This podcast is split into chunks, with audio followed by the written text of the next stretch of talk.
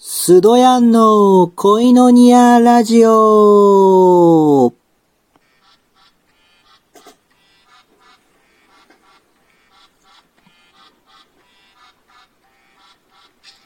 ハレルヤー神様に愛されている男、スドヤンです。今日もね、1ヶ月ぶりに、久しぶりですけども、恋のニアラジオ始めていきたいと思います。えー、先週ですね、私は Play for All Japan という、まあ、団体が主催している Ladies Praise Party というゴスペルライブに行ってきました。えー、このラジオの、まあ、このゴスペル配信の際に、まあ、いつもお世話になっている神山美沙さんや、まあ、三浦舞子さんをはじめ、いろんなこう女性シンガーさんが出演してましたね。えー、北参道のライブバーのお店で行われてたんですけども、まあ、こう、なんですか、ミラーボールが回って、こう、様々な色のライトアップとかあってですね、まあ、こう、バーの雰囲気なんですけれども、まあ、その中で、シンガーの方々は、えー、神様を全力で褒めたたえるゴスペルを歌っていたんですよね。いやー、なんか、良かったですね、本当に。でか、でなんかこう、みんなが一つとなってゴスペルを歌うっていうのは久々な感じでした。こうコロナの影響で、まあ出演者や参加者の人数が限られたりしてましたし、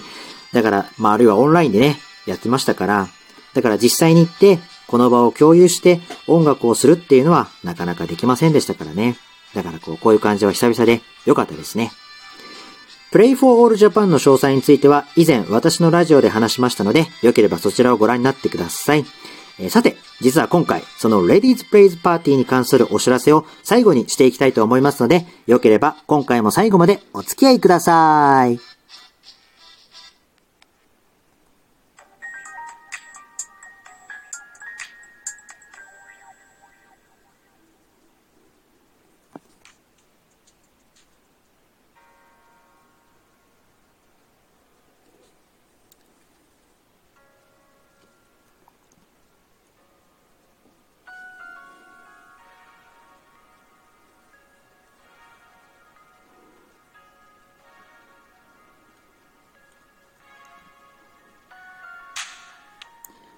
以前自分の舌を制御することの難しさについてお話ししたんですけれども、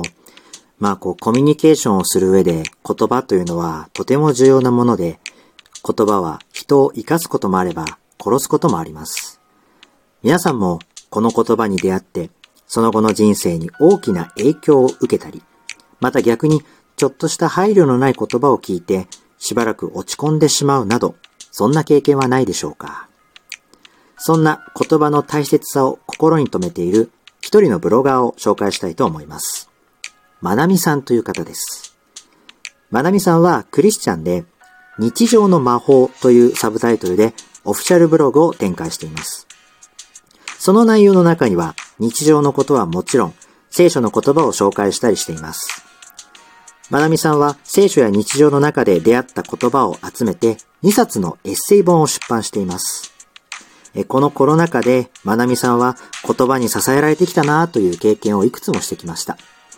まあ、そんな経験を通して、えー、私たちの視点を変えてくれる言葉というのをテーマに厳選されたファーストエッセイ、羽となる言葉たちを出版。その後、新しいことを始める皆さんの背中を押す言葉をテーマに厳選したセカンドエッセイ、鍵となる言葉たちを出版しました。はい。で、今、この2冊のこのエッセイ本を紹介してるんですけれども、えー、実はですね、私、これに気づいた時には、実はもうすでにソールドアウトしていてですね、もう在庫が残ってないんですよね。だからこう、今更の紹介かよと、こう思うんですけれども、なので、まあちょっと今、私の、こう、ちょっと手元にその本は持ってないんですけれども、まあなので今回はこのラジオでは、えー、SNS 上で、こう、まなみさんがこのエッセイの中の一つの体験談をまあ紹介していましたので、まあちょっとそれをこういうのにはしようかなと思います。高校時代、バスケットボール部でキャプテンを務めていた私は、引退試合に向けて毎日練習を頑張っていました。引退試合前の夏休みの特訓は本当に厳しかったので、ついに私は日記に愚痴を書き始めたのです。疲れた。最初はこの1行を書きました。しんどい。次の日はこの1行を書き加えました。1ヶ月を過ぎるとこの日記帳はどうなったと思いますか？自分はキャプテンとして何にもできていない。自分はみんなに必要とされていない。私は肉体的な疲労を書いただけでなく、自分を卑下する言葉をどんどん書くようになってしまいました。結局私は自分のこの言葉通り、部活へ行くのが億劫になり、引退試合には出られず、せっかく大好きだった約6年間のバスケ生活を最後の最後で辞めることになったのです。この出来事は私にとって初めての挫折で、これを乗り越えるのには結構長い時間がかかったと思います。何年か経った後、やっとのことで私は次の夢を見つけました。それが歌手になるという夢です。しかし、オーディションを受けたり、デモテープを配ったり、また頑張り始めた時に、またあの思いが蘇ってきたのです。私の歌なんか誰も聞かない。日記帳に書いていた時のようなネガティブな黒い思いが自分に再び迫ってきたのを覚えています。しかしその時ふと思いました。待てよ。このまままたこの思いを日記に書き始めたら、あの時の二の舞になってしまうかもしれない。なぜかそう思えた瞬間が、私の人生を大きく変えました。私は力を振り絞って、自分の今思っていることとは真逆のことを日記に書き始めたのです。私の夢は叶う、と。するとどうなったと思います？なんと、2分で黒い気持ちが消えていきました。高校の時の挫折を克服するのに何年もかかったのに、今回はたった2分で消えていきました。たった2分だよ。そして私はその数ヶ月後にはオーディションに合格するのです。知恵の書と呼ばれるソロモンの信玄を読んだのはそれからすぐのこと。死と生は舌に支配される。これを愛する者はその実を食べる。信玄18章21節この言葉を見つけた時にこう思いました。もっと早く教えてよ今どんな状況にあったとしても、あなたのネガティブな気持ちは、あなたの未来と何の関係もありません。命となる希望の言葉を語ってください。そしたら、きっとあなたの語った言葉が未来のドアを開ける鍵になるです。鍵になるのです。